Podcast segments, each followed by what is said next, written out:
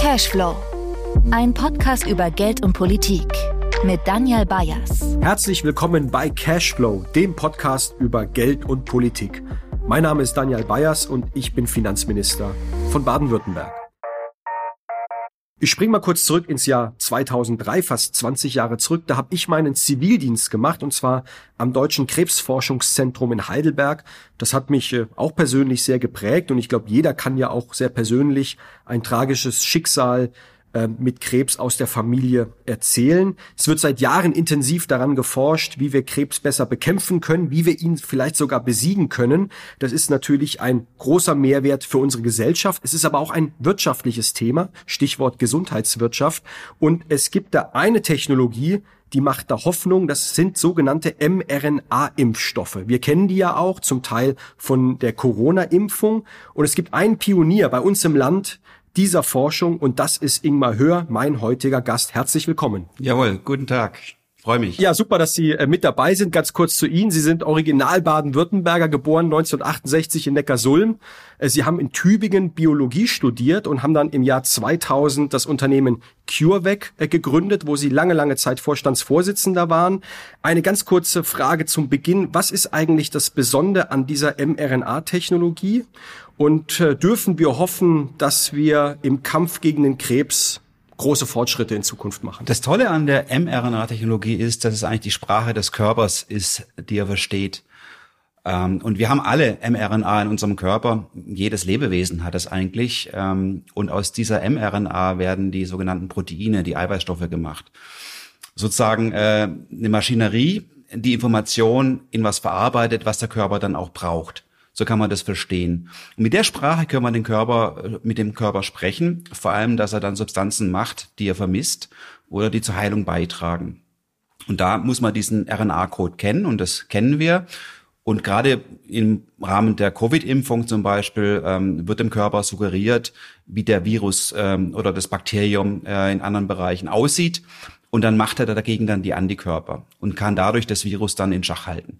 So kann man sich das irgendwo jetzt ähm, in der Schnelle mal ähm, überlegen und verstehen. Das ist also eine Sprache, mit dem wir dann sprechen können mit dem Körper. Und da steckt noch jede Menge Potenzial drin. Wir wollen aber heute gar nicht über die Impfstoffe oder diese ganz besondere Technologie sprechen, sondern wir, soll, wir wollen über äh, die Gründer- und Startup-Kultur bei uns im Land sprechen und was wir dafür tun können, was wir dafür tun müssen, damit wir da insgesamt noch besser werden, gerade auch bei der Finanzierung. Und äh, wir reden ja gerade vor allem vor dem Hintergrund der Ukraine, aber insgesamt über Zeitenwende. Und wir merken ja auch bei uns im Land, die Wirtschaftswelt da draußen wird gerade neu vermessen. Wir reden über neue Technologien aus dem Medizin, aus dem Biotech-Bereich, Quantentechnologie, künstliche Intelligenz, Wasserstoff. Für einen Industrie- und Hightech-Standort wie Baden-Württemberg sind das natürlich maßgebliche Trends. Und darüber wollen wir in den nächsten Minuten sprechen. Und äh, Sie haben da eine ganz spannende Biografie, Herr Hör. Sie haben selbst, ich habe es gerade schon erwähnt, vor äh, etwa 20 Jahren äh, ein Start-up selbst gegründet. Das war CureVac, ein ein mittlerweile großes Biotech-Unternehmen mit Sitz in Tübingen. Sie waren jahrelange äh, Vorstandsvorsitzender. Was hat Sie damals dazu bewogen, als jemand, der auch eher aus der Wissenschaft kommt, ein Unternehmen zu gründen? Das macht man ja mal nicht einfach nur so. das ist eine gute Frage. Rückblickend ähm, war es einfach so, äh, das war eine Doktorarbeit von mir, wo ich das rausgefunden habe, dass man mit RNA sozusagen mit dem Körper sprechen kann, dass man also verschiedene Dinge machen kann. Und ich fand es zu schade, das einfach nur zu veröffentlichen und dann liegen zu bleiben. Und dann äh, war ich auch hausieren. Ich bin dann zu verschiedenen Pharmaunternehmen gegangen und äh, natürlich auch im Hinblick meines eigenen Werdegangs oder äh, Zukunft und habe dann gefragt, ich hatte hier was Interessantes, würde ich gerne bei Ihnen machen. Und die waren da halt nicht interessiert dran. Und äh, so blieb mir nichts anderes übrig, als äh, selber zu gründen. Weil wenn ich nicht gegründet hätte, dann wäre es einfach liegen geblieben. Ähm, irgendwann wäre es mal vielleicht aufgegriffen worden. Ähm, wahrscheinlich gäbe es dann auch Biontech Moderna, aber ähm, nicht zu dem Zeitpunkt damals, um 2000. Was, wenn Sie sich zurückerinnern an diesen Prozess, was hat Ihnen damals geholfen? Was hat Sie motiviert äh, zu gründen? Und was war vielleicht auch hinderlich? Bürokratie oder andere Steine, die Sie im Weg legen hatten, äh, bei denen Sie vielleicht heute sagen würden, dass hält Leute auch vom Gründen ab? Also geholfen hat, dass ich in einem sehr innovativen Arbeitskreis war, äh, Professor Günter Jung, Chemie. Ich habe auch bei Professor Ramsey dann promoviert in der Immunologie. Und beide hatten eigentlich Unternehmen gegründet, Unternehmen gefördert. Von daher war das ganz normal in Arbeitskreisen, dass sowas geht. Also da war schon die erste Idee da.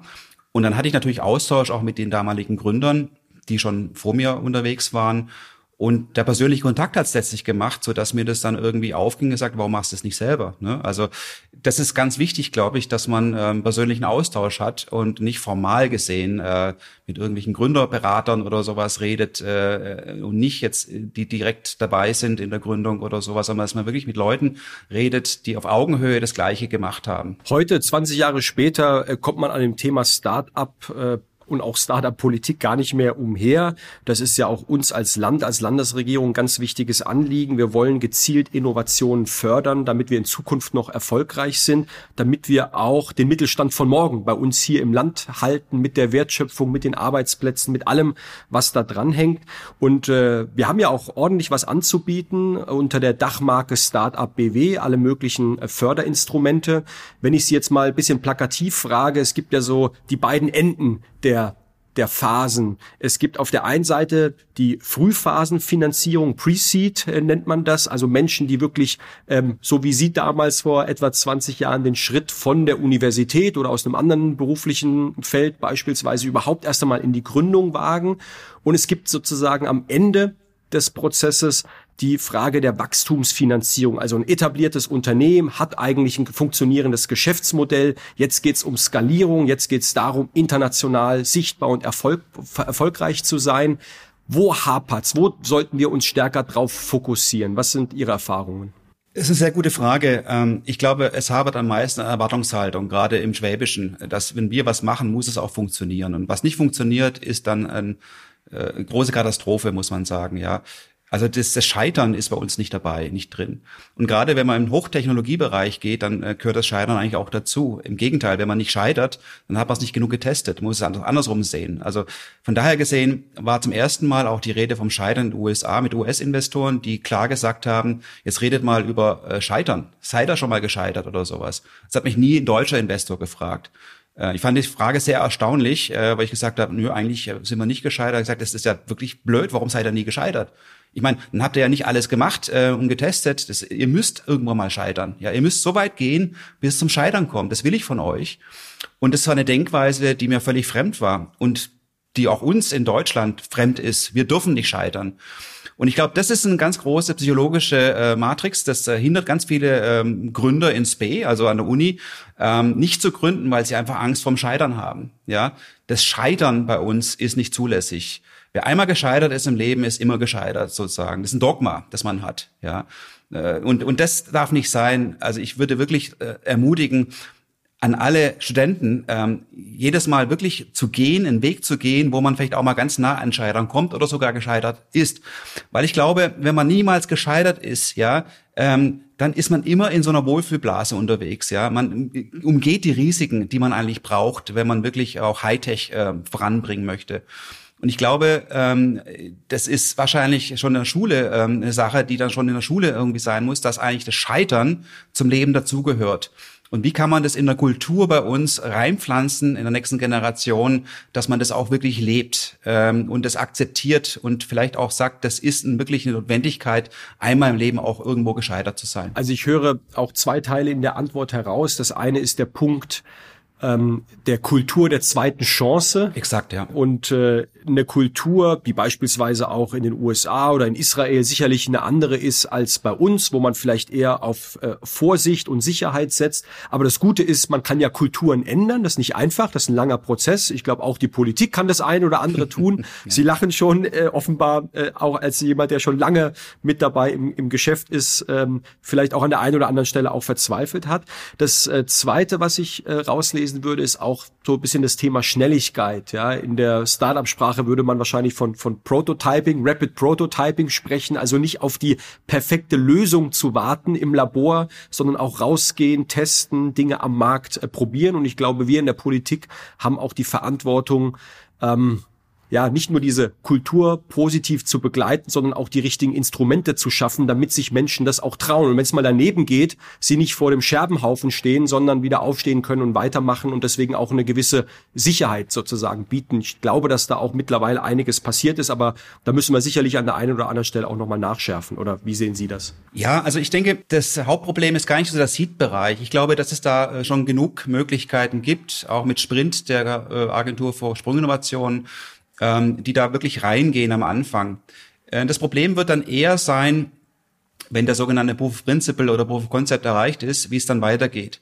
Und ich glaube, da sind wir viel zu zögerlich in Deutschland. Wir nehmen da nicht das Geld in die Hand, das wir machen müssten, um das Ding wirklich groß zu machen. Gerade bei Disruptionen ist es schon auch eine finanzielle Geschichte, dass eine, dass eine, dass eine Disruption funktioniert.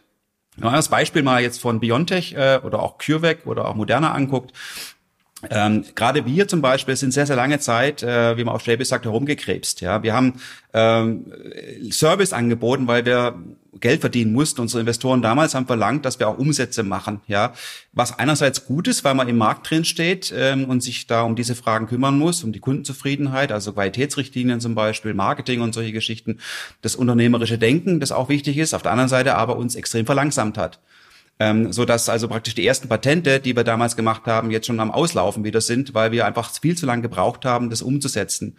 Also eigentlich war es uns bekannt, wir haben eine Disruption, mussten uns aber lange Zeit mit Technologie rumschlagen, weil wir auch der First Mover waren, also wir müssen GMP, also Reinräume und sowas auch machen, ist ganz klar, das kommt immer dazu. Aber es hat extrem viel lang, äh, viele Zeit gebraucht, ähm, um diese Vision, die wir von Anfang an hatten, umzusetzen. Und ich glaube, da sind die anderen uns voraus, äh, selbst Biontech, ähm, die auch aus der Universität rauskommen, aber die gesehen haben, da ist ein wahnsinniges Potenzial drin, letztlich auch die Vorarbeiten, die wir publiziert hatten. Und dann letztlich ganz, ganz schnell rein konnten über die Strüngmann-Investoren äh, mit viel, viel Geld, äh, um das dann letztlich vor, voranzutreiben. Und der Punkt, ab wann man genug Geld hat, das wirklich ähm, marktkonform, marktgerecht voranzutreiben, das ist ein ganz, ganz großer Wackelpunkt bei uns. Und ich glaube, ähm, das ist nicht nur Baden-Württemberg, sondern da müssen wir eigentlich die Finanzinvestoren der ganzen Welt irgendwo nehmen, die interessieren, dass sie hier investieren und reingehen. Also da gehört auch ein politisches System dazu. Äh, da gehört vielleicht auch Beteiligungen dazu vom Land oder Bundesmittel oder so weiter, ja, KfW, was weiß ich. Aber wir müssen eigentlich internationalen VC, äh, äh, äh die VC-Investoren dazu gewinnen, da reinzugehen hier. Was normalerweise folgt, ist, dass die US-amerikanischen Investoren sagen, kommt zu uns. Ne? Ihr könnt gerne hier Seed in Tübingen oder in Stuttgart machen, aber dann kommt zu uns und wir bieten euch was an. Es gab auch Angebote für uns äh, in Boston äh, oder San Francisco oder sowas rüberzugehen. Das wollte ich aber nicht, weil ich eigentlich hier in Deutschland sein wollte. Das war nicht mein Lebensweg, äh, in die USA zu gehen. Das heißt also, wir müssen es attraktiver machen, dass Investoren ähm, von der Westküste ähm, die wahrscheinlich viel, viel mehr Geld haben oder mit Sicherheit viel, viel mehr Geld haben als unsere hiesigen Investoren, dass die hier auch wirklich unser, sozusagen, unser Umfeld akzeptieren, hier investieren bei uns und es auch wirklich nicht versuchen, rüber zu transferieren in die USA. Das ist auch ein ganz, ganz großer Knackpunkt. Lassen Sie uns da nochmal tiefer einsteigen über äh, staatliche äh, Beteiligungen, wo wir als Land, auch ganz konkret als Finanzministerium ja mit beteiligt sind, beispielsweise die L-Bank oder die KfW, können wir gleich nochmal sprechen. Ich finde, Sie sprechen aber ein ganz wichtiges Thema an. Sie sagen, ähm, äh, Pre-Seed-Phase sei gar nicht so ein, ein Problem. Ähm, ich glaube, das zeigen auch die äh, Zahlen. Wir haben ja auch ein, auch ein Programm, das nennt sich Pre-Seed ähm, wo es ganz konkret um Frühphasenfinanzierung geht. Viele Gründer haben ja gerade am Anfang das Problem, dass ihnen die Finanzierung fehlt und da setzt diese Förderung an und die Zahl der Startups, wenn man das jetzt einfach mal als ähm, Kriterium äh, äh, sich anschaut, dann sehen wir, dass sich da auch wirklich was getan hat, was erstmal eine erfolgreiche Wasserstandsmeldung ist.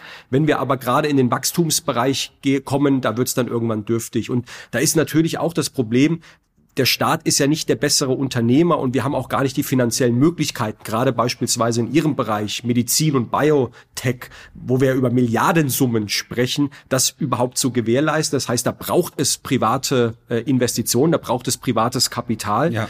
Und ähm, da haben wir natürlich noch ein, noch ein Problem. Ähm, Sie hatten gerade die Sprüngmann-Brüder angesprochen. Das sind Brüder, glaube ich, ne? Zwei, ja, äh, zwei Brüder, genau. die, die investieren. Wir haben bei uns ja in Baden-Württemberg ähm, äh, äh, Dietmar Hopp, der ein Ökosystem da sehr stark finanziert. Aber dann gehen mir schon auch langsam die Namen aus und dann sieht man, auf wie wenigen Schultern sozusagen dieses ganze System ähm, fußt. Und deswegen ja schon auch nochmal die Frage an Sie, braucht es da nochmal besondere Überlegungen. Braucht es einen großen Risikokapitalfonds? Braucht es äh, mehr Engagement an der Börse? Wir haben ja hier auch einen Finanzplatz in Stuttgart, dass wir beispielsweise auch über IPOs, über Börsengänge stärker in dieses Segment gehen, weil eines das wundert mich ja schon. Wir haben ja kein Kapitalproblem. Wir sind ja ein reiches äh, Land. Äh, wir haben sehr viel Geld, weil wir auch wirtschaftlich erfolgreich sind.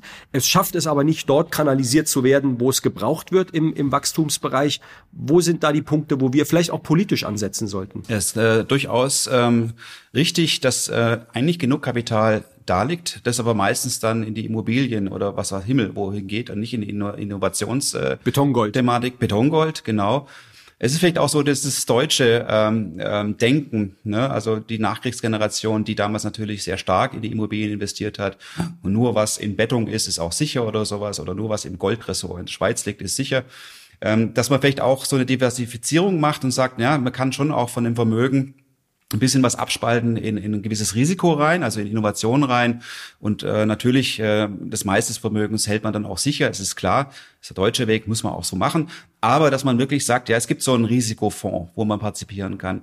Ein Riesenthema sind die Verlustverträge. Ähm, das heißt, ähm, wenn ich irgendwo Verluste mache, dann muss ich das auch irgendwann abschreiben können. Ja, und dass man da auch versucht, gesetzliche Regularien zu finden, dass jemand jetzt auch länger abschreiben kann. Jetzt nicht, dass es nach ein paar Jahren gekippt wird, sondern dass man sagt, wenn ich jetzt wirklich ein Risiko auf mich genommen habe, dann muss ich doch auch in der Lage sein, das zehn Jahre abschreiben zu können.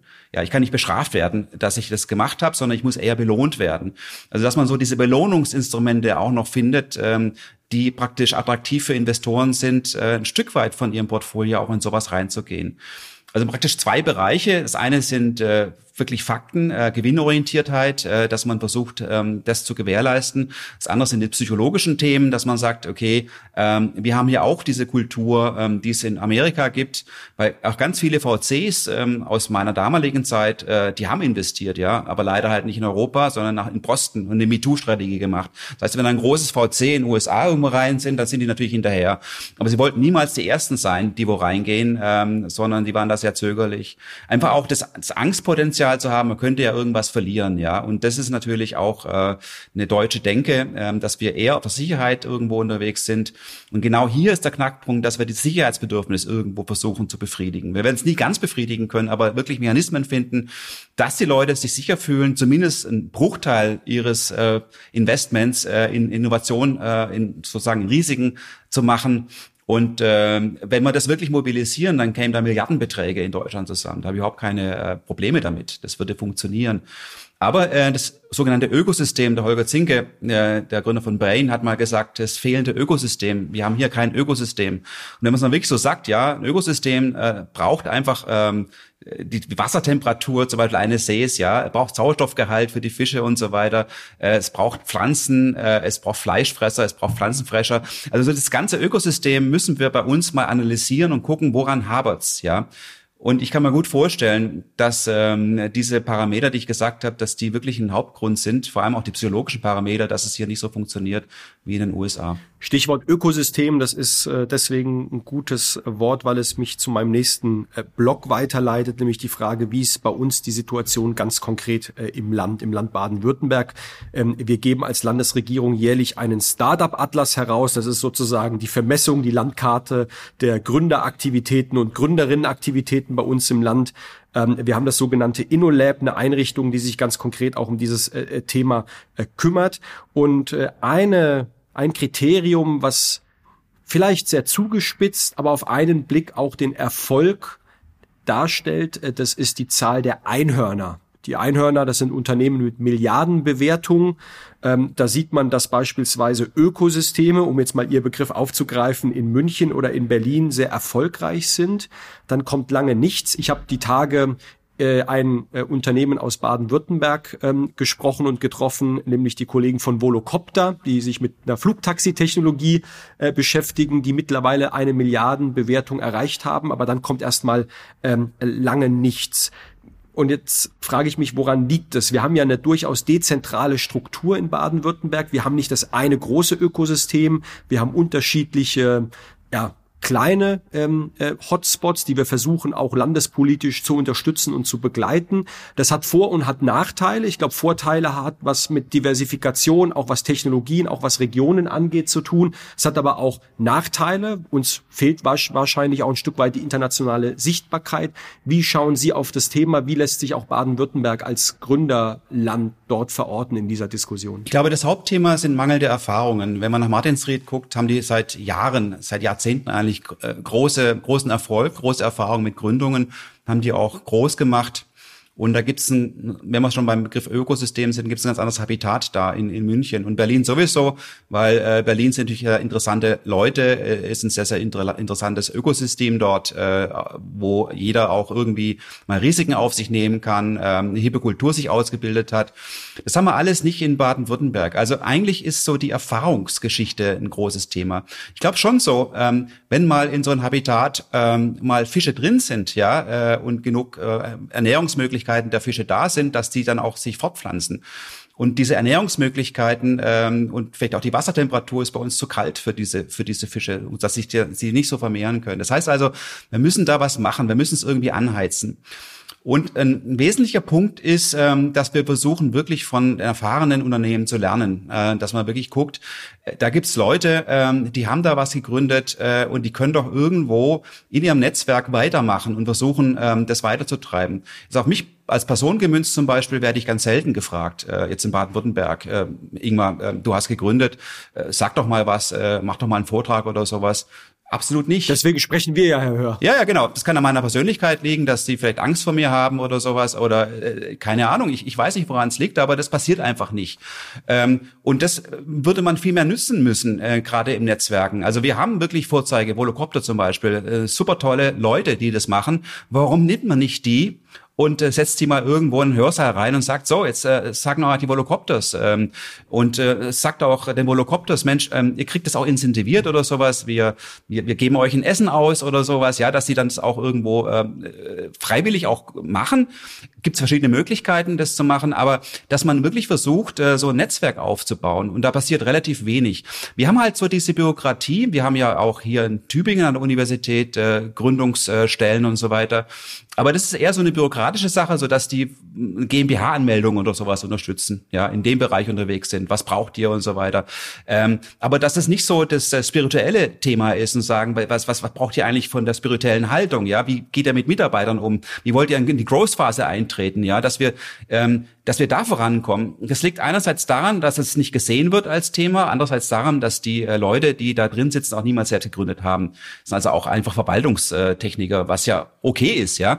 Aber ich glaube, man muss mehr so die Synthese hinkriegen an den Machern. Das war bei mir damals wirklich das äh, Wichtigste, zu sehen, dass es Macher gibt, die diesen Weg gegangen sind, die von meinem Horizont aus losmarschierten, die es geschafft haben und keiner von oben gesagt hat, von der Kanzel runter, ja, so und so musst du das machen und so weiter, sondern dass ich echt gemerkt habe, ich lebe hier in einem Habitat, in einem Ökosystem damals, äh, das mich unterstützt und wo ich mich austauschen kann, wo ich auch ich selbst sein kann, wo ich auch Fehler machen kann. Äh, und äh, das, diese Kultur, die gibt's halt in diesen Hubs in München und in Berlin, die gibt's halt bei uns in Baden-Württemberg leider noch nicht.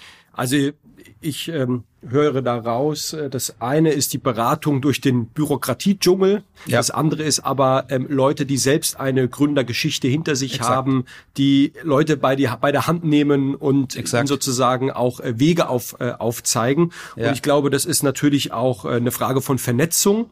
Und deswegen komme ich nochmal zu diesem Punkt zurück, der, der Dezentralität. Also ich glaube, das, was ja einfach wirklich ähm, exzellent im wahrsten Sinne des Wortes bei uns im Land ist, ähm, und das macht mich auch immer so hoffnungsfroh, dass wir da richtig viel Potenzial haben, ist unsere Universitätslandschaft. Wir haben ja äh, im, im, in Tübingen, in Freiburg, äh, in Heidelberg, in Konstanz, äh, egal wo man ins Land hinfährt, ausgezeichnete äh, Forschungs- und wissenschaftliche Einrichtungen. Ich glaube, wir haben dort auch junge Menschen, die gründerwillig sind, die Frage ist, äh, wann machen sie eigentlich diesen Sprung? Ich höre da unterschiedliches. Die einen sagen, es ist so schwierig mit den Patenten, weil da wollen die Universitäten so viel, so viel mit ähm, äh, sprechen. Die anderen sagen, es ist eine Kapitalfrage.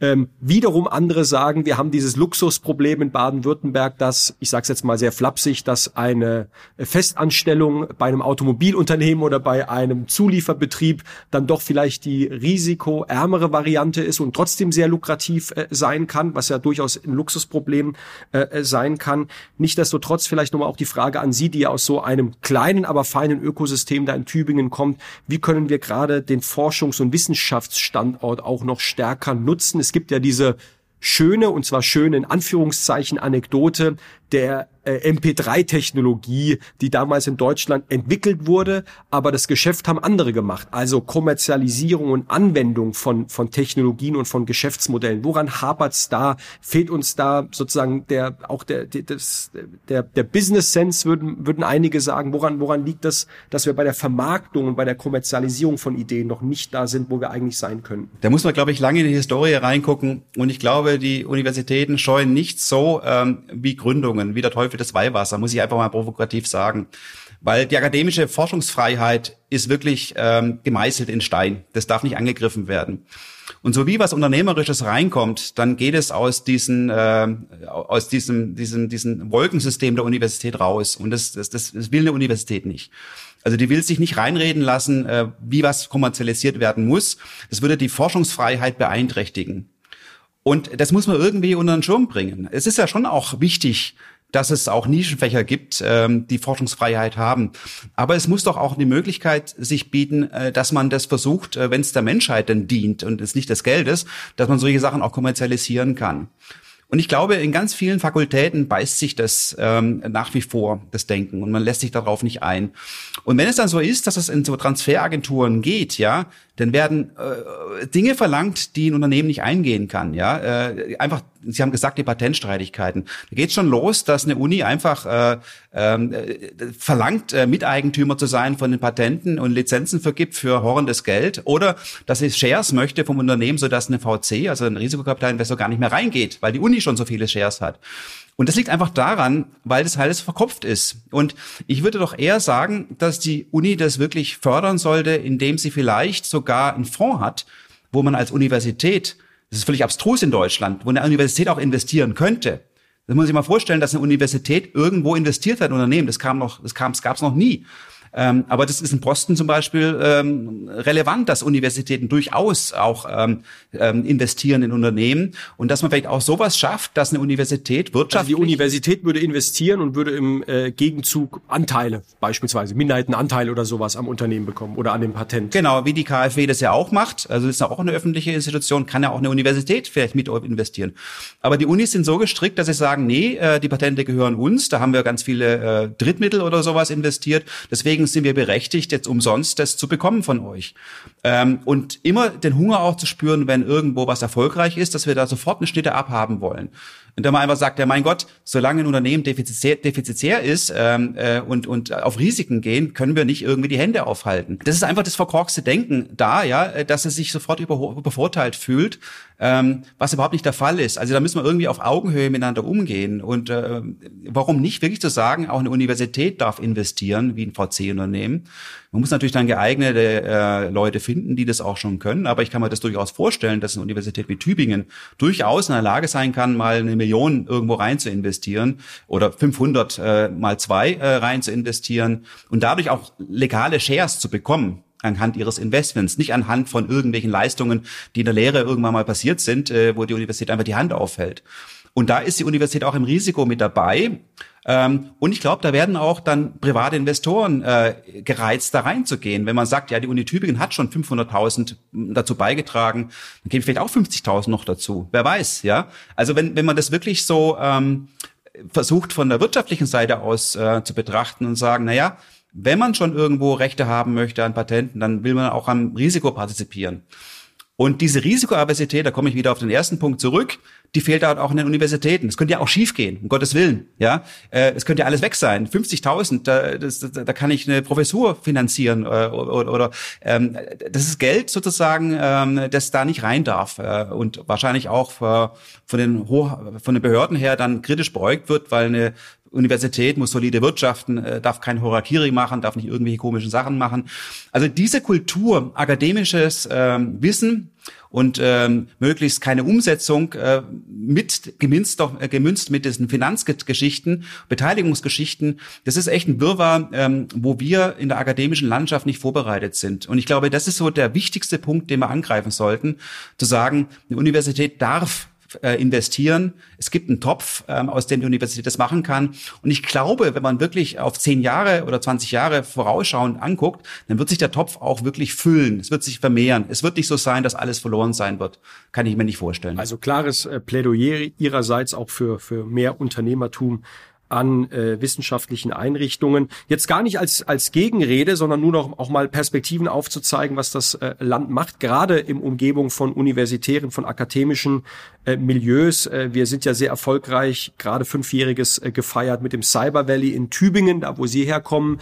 Äh, wir haben den Life Science äh, Campus für Lebenswissenschaften und Medizintechnik, den wir in der Rhein-Neckar-Region äh, ausbauen. Es gibt den KI-Park, äh, der nach äh, Heilbronn kommt und ähm, vielleicht um einmal ein paar Zahlen ins Spiel äh, zu bringen, auch in Vorbereitung auf unser Gespräch heute. Ich habe noch mal nachgeschaut. Im vergangenen Jahr wurden in Deutschland etwa 3400 neue Start-ups gegründet. Äh, vorne liegen äh, Berlin und Hamburg. Bei den Flächenstaaten kommt Baden-Württemberg mit 3,6 Gründungen pro 100.000 Einwohner nach Bayern. Und da schneidet übrigens Karlsruhe sehr gut ab. Äh, fast 14 Neugründungen pro 100.000 Einwohner. Viele im Bereich der Umwelttechnologien. Hat sicherlich sehr viel auch mit dem KIT, dem dortigen, ähm, der dortigen Universität äh, zu tun. Und ich äh, erwähne das deswegen, dass wir, weil wir nämlich auch mit unserer Aktivität äh, der L-Bank, der Landesförderbank, ja auch äh, verstärkt äh, im Bereich Risikokapital Eigenkapital unterwegs sind. Also wir haben die klassischen Förderinstrumente im Eigenkapital, im Risikokapitalbereich. Es gibt Darlehen, es gibt äh, Kredite. Ähm, wir verstärken auch das Engagement. Das haben wir uns als Landesregierung auch äh, vorgenommen. Nichtsdestotrotz, es geht auch immer um Platz und um Räumlichkeiten. Und deswegen hat die L-Bank ein relativ erfolgreiches äh, Modell mit den sogenannten Technologieparks, die wir äh, in äh, Tübingen, in Freiburg, in Stuttgart, in Mannheim, in Karlsruhe haben. Ich selbst bin jetzt dabei, gerade in Mannheim einen zweiten äh, mit einzuweihen mit den Kolleginnen und Kollegen äh, der L-Bank. Und da möchte ich nochmal zu Ihnen zurückkommen, Herr Hör. Welche Erfahrung hatten Sie damals, was Räumlichkeiten, was Labors, gerade für den Hightech-Bereich angeht? Ähm, war das auch Mangelware? Hat sich da mittlerweile was äh, getan? Zahlt sich diese Strategie der, der Regierung an der Stelle auch aus? Total. Also wir waren die ersten Mieter im Technologiepark in Tübingen, das äh, dank der L-Bank gebaut worden ist in Tübingen in einem Umfeld, was relativ äh, innovationsfeindlich war damals, wo es auch viele Sprüche gibt, der oberen Viehweite, ähm, es soll doch bitte äh, Natur bleiben. Äh, wir wollen das nicht. Also die Anwohner vor allem haben das ja geklagt, also weil es einfach in den Köpfen nicht drin war, dass es wirklich was bringt. Also da haben wir sehr, sehr viel zu verdanken, äh, Baden-Württemberg. Also es ist auch wirklich so, ich will da überhaupt keine Generalkritik machen, sondern ähm, was uns betrifft, haben wir sehr, sehr viel zu verdanken. Also L-Bank, Technologieförderung ähm, der Stadt und so weiter. Ähm, mir geht es eigentlich eher darum, wenn man mal äh, vergleicht, die Zentren, ähm, die, die, die, die das wirklich gut gemacht haben, voranschreiten, also gerade im US-amerikanischen Bereich, ja, da können wir was abschneiden. Ich glaube, dass äh, in Baden-Württemberg es schon sehr, sehr gründerfreundlich ist, ähm, dass ähm, es viele Maßnahmen gibt im Seed-Bereich, auch Unterstützung äh, gibt im Seed-Bereich, aber wie wollen wir diese Einhörner schaffen? Ja, um das geht's mir eigentlich im Prinzip. Und ähm, da haben wir noch einen Weg vor uns, ähm, aber ich kann mir vorstellen, dass es auch zu uns passen könnte, gerade in Baden-Württemberg, wo wir so stark auch Technologie verliebt sind, ja, äh, und auch wirklich sehr, sehr viel ähm, voranschreiten, ähm, glaube ich, ähm, als Forschungsstandort sowieso ähm, einer der, der wichtigsten auf der ganzen Welt sind, ja, was Ingenieurtechnik und sowas betrifft. Also ich glaube schon, dass man da sehr, sehr viel machen kann. Äh, mir liegt es nur daran, äh, wie können wir das umsetzen, ja. Also wie, wie können wir wirklich das, ähm, was hier erwächst, ähm, ähm, umsetzen an einem hiesigen Standort, ohne dass es wirklich abwandert? Herr Hör, ich würde gern mit Ihnen noch über ein Thema sprechen, nämlich welche, welche Persönlichkeit und welche Milieus gibt es eigentlich bei den Gründerinnen und äh, Gründern. Äh, tatsächlich ist es so, fast ein Viertel der Neugründungen äh, ist der älteste Geschäftsführer unter 30 äh, Jahren. Auffällig ist aber auch, dass die Gruppe der, der Gründer und Gründerinnen zwischen 40 und 49 in den vergangenen Jahren deutlich gewachsen ist. Bei einem Fünftel der Neugründungen fällt der älteste Geschäftsführer genau in diese Gruppe. Leider lässt sich auch äh, feststellen, dass nur ein Fünftel der, der Jungunternehmer äh, Frauen, der jungen Unternehmerinnen Frauen sind. Das ist ja auch ein Thema. Äh, wir haben noch zu wenig Frauen, die in dem Gründerinnenmilieu unterwegs sind. Da gibt es unterschiedliche Erklärungen bis hin zu der Frage, das höre ich immer wieder, es ist für äh, weibliche Gründerinnen schwieriger, Kapital einzusammeln. Vielleicht, weil auch die Investoren-Community, die die Gelder freigibt, eher sich mit sich selbst als jungen Gründer identifiziert und dann vielleicht das eher bei den Männern als bei den Frauen sieht. Und am Ende ist es ja nicht nur eine Frage von Gerechtigkeit, sondern es ist ja auch eine Frage von, nutzen wir eigentlich die volkswirtschaftlichen Potenziale, die Gründer- und Gründerinnenpotenziale in der Bandbreite voll aus? Was ist Ihre Erfahrung? Wie erklären Sie sich das, dass diese Szene noch so, so, so, so männlich geprägt ist und wie kriegen wir das auch aufgebrochen? Das ist eine sehr interessante Frage. Ähm, ich bin ja auch Jury-Mitglied bei Economy, bei dem Wettbewerb, Startup-Wettbewerb. Und da war es schon so, dass häufig die Frauen, die vorgetragen haben, die besten Vorträge gemacht haben. Ja, ganz interessant. Ähm, und es relativ viele Frauen auch gab. Wahrscheinlich wurden die auch da natürlich äh, bevorzugt ausgewählt, äh, der weiblich Vortragende, äh, Vortragende ähm, in diesem Wettbewerb. Aber ich war sehr, sehr begeistert, muss ich sagen, wie die Frauen das gemacht haben. Also da habe ich es gar nicht so gesehen. Ähm, de facto ist schon so, dass letztlich die Frauen, äh, glaube ich, schon immer selbstbewusster werden und äh, es für jedes Gründerteam wichtig ist, äh, auch Frauen vorne äh, sitzen zu haben, die diese Dinge übernehmen, vielleicht sogar auch die Geschäftsführung übernehmen können. Durchaus. Also ich glaube, da tut sich was äh, in der ganzen Geschichte. Ich würde es gar nicht mal so am Gender-Bereich festmachen, sondern ich würde es eher am fachlichen Bereich festmachen wollen wo kommt man her, ja, äh, welche Voraussetzungen bringt man mit, wie offen ist man letztlich, weil eigentlich geht's im Grunde immer ums Team. Ähm, es war auch äh, häufig so bei Economy, wenn, wenn wir gemerkt haben, das ist nur ein Einzelgründer, der das Ganze äh, reißt, dann war das äh, erstmal nicht so toll, weil ähm, wir wollten schon sehen, dass da das auf mehrere Schultern verteilt wird. Und ich glaube auch, ähm, wenn man Einzelgründer ist, ähm, wird man niemals so wachsen können, wie wenn man als Team agiert. Also das Teaming ist sehr, sehr wichtig und da gehören Frauen genauso dazu wie die Männer. Ich denke aber, das ist eine ganz gute Kultur, die da so einzieht in die Gründerlandschaft. Und äh, ich hatte ja gerade eben schon die Altersstruktur angesprochen. Man hat immer den Eindruck, jetzt bin ich mal ein bisschen flapsig, äh, äh, Gründen, das ist was für ähm, Leute unter 30, die Hoodies und Adiletten tragen. Ich glaube, das ist so ein bisschen Stereotyp. Ähm, was, äh, was sagen Sie dazu? Ist es, äh, gibt, ist irgendwann mal das Haltbarkeitsdatum abgelaufen und man ist zu alt, um Unternehmen zu gründen oder geht das in, sollte das in jeder Lebensphase möglich sein? Natürlich sollte es in jeder Lebensphase äh, möglich sein. Nur wird es halt so sein, dass man ähm, die Qualen wahrscheinlich nicht mehr länger aushält, wenn man schon älter ist und einiges gesehen hat, sondern äh, es gibt immer Qualen, ähm, wenn man Gründer ist. Ne? Es geht immer an die Existenz. Äh, und man hat immer schlaflose Nächte. Das wird sich gar nicht irgendwo wegradieren lassen, ausradieren lassen. Das gehört dazu. Und die Frage ist, ähm, wenn jemand, der schon viel Lebenserfahrung hat, bereit ist, sich darauf noch einzulassen oder sagt, nee, äh, das, das will ich eigentlich nicht.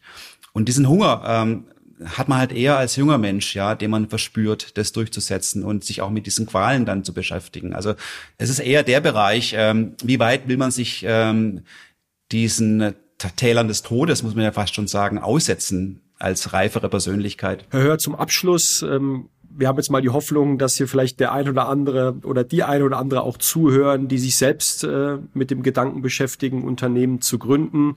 Jetzt ähm, aus ihrer Perspektive mit einem langen Track Record und mit einer sehr erfolgreichen Karriere äh, in der Rückschau, was würden Sie einem jungen Menschen, der sich mit dieser Idee auseinandersetzt, was, was würden Sie dem sozusagen ganz grundsätzlich raten? Das ist immer ganz äh, stark von der Persönlichkeit abhängig ich kann jetzt letztlich nur von mir ausgehen und für mich war eigentlich das höchste Ideal im Leben Freiheit. Also ich war immer getrimmt, dass ich frei sein wollte, selbst zu entscheiden und Dinge auszutesten, ähm, die ich einfach für mich wichtig finde und nicht den Mainstream lang zu gehen. Es ist auch immer noch heute so, dass ich eher Landstraßen lang fahre als irgendwie die Autobahn, dass ich mir lieber ein bisschen mehr Zeit nehme, weil ich einfach mehr von der Landschaft sehen möchte, als mal schnell irgendwo durchzukommen. Und das kann ich, glaube wirklich auch jedem raten, ähm, vielleicht auch mal die äh, umschlungeren Wege durchzugehen im Leben ähm, und nicht so geradlinig zu sein äh, und sich auch auszutesten. Ein anderes äh, Konzept ist auch letztlich Schwäche-Stärken-Profil zu machen. Ja, ich meine, es ist immer so, dass äh, man eine Mixtur hat. Es gibt auch Dinge, wo man sehr, sehr stark ist, es gibt Dinge, wo man sehr, sehr schwach ist. Ähm, und ich glaube, man sollte sich mit den Schwächen nicht so lange aufhalten, sondern wirklich versuchen, das Stärkeprofil auszuarbeiten. Und genau das da reinzugehen, wo man stark ist. Ähm, Und ähm, weil man vergeudet sehr viel Zeit. Wenn man Schwächen ausradieren möchte, wird man durchschnittlich. Ja, wenn man Stärken ausbaut, wird man wirklich stark. Und ich glaube, so sollte man auch das Team zusammensetzen von vornherein, dass man durchaus mal ganz objektiv versucht, ähm, Stärken und Schwächen anzusprechen. Warum nicht? Ne? Man, man kann ja mal im Team auch sprechen, wo findest du dich stark, äh, wo findest du dich weniger stark, also dass man es nicht ausklammert. Äh, und ich glaube, ähm, das könnte wirklich sehr, sehr wichtig sein auch um die Position dann zu besetzen im Unternehmen, ja, ähm, weil es ist echt schlimm, wenn Leute mit dem Schwächeprofil ständig konfrontiert werden, ja, da nimmt man dem ganzen Team die Energie und den Spirit. Das muss man wirklich äh, schaffen, dass Leute nur auf ihrem Stärkeprofil unterwegs sind und das gelingt auch. Und ich glaube, das ist eigentlich so ähm, der, der, das Erfolgsgeheimnis, muss man fast sagen, ja, dass man äh, auf Stärke orientiert arbeitet und versucht, mit den Schwächen umzugehen ähm, und äh, dadurch dann, glaube ich, sehr erfolgreich werden kann. Vielen Dank, Herr Hör. Übrigens, äh, ich würde sagen, das ist nicht nur etwas für Gründungswillige, sondern da kann auch die Politik oder die Verwaltung das ein oder andere auch noch lernen im Sinne einer positiven Fehlerkultur. Ähm, aber das äh, müssen wir an der Stelle jetzt erstmal nicht äh, weiter vertiefen. Ich möchte mich ganz herzlich bei Ihnen bedanken. Ich nehme wirklich unheimlich viel mit von der Frage, wie kommen wir zu einer Kultur der zweiten Chance über Finanzierungsbedingungen zur Rolle der Universitäten bis hin zu der Frage, wie können wir auch mehr Frauen fürs Gründen ähm, ansprechen und gewinnen. Ich finde, wenn man auf das Land Baden-Württemberg blickt, wir haben unheimlich starkes Potenzial, wir haben eine richtig gute Ausgangslage, wir machen unheimlich viel in dem Bereich. Jetzt müssen wir schauen, wie wir insgesamt auch noch einen äh, Zahn äh, zulegen. Und wenn man in unsere Historie blickt, wir sind ja das äh, Land von erfolgreichen Gründern und Gründerinnen von Robert Bosch und von Bertha Benz und daran wollen wir genau anknüpfen mit einer neuen Generation. Da nehme ich heute aus Ihrem aus dem Gespräch mit Ihnen ganz ganz viel mit möchte mich äh, ganz herzlich bei Ihnen äh, bedanken. Lieber Herr Hör, vielen Dank für das Gespräch und auf Wiedersehen. Ich bedanke mich auch und äh, Baden-Württemberg ist schon ein tolles Land. Also ich kann alle ermutigen, hier in Baden-Württemberg zu gründen. Cashflow ist ein Podcast des Ministeriums für Finanzen Baden-Württemberg.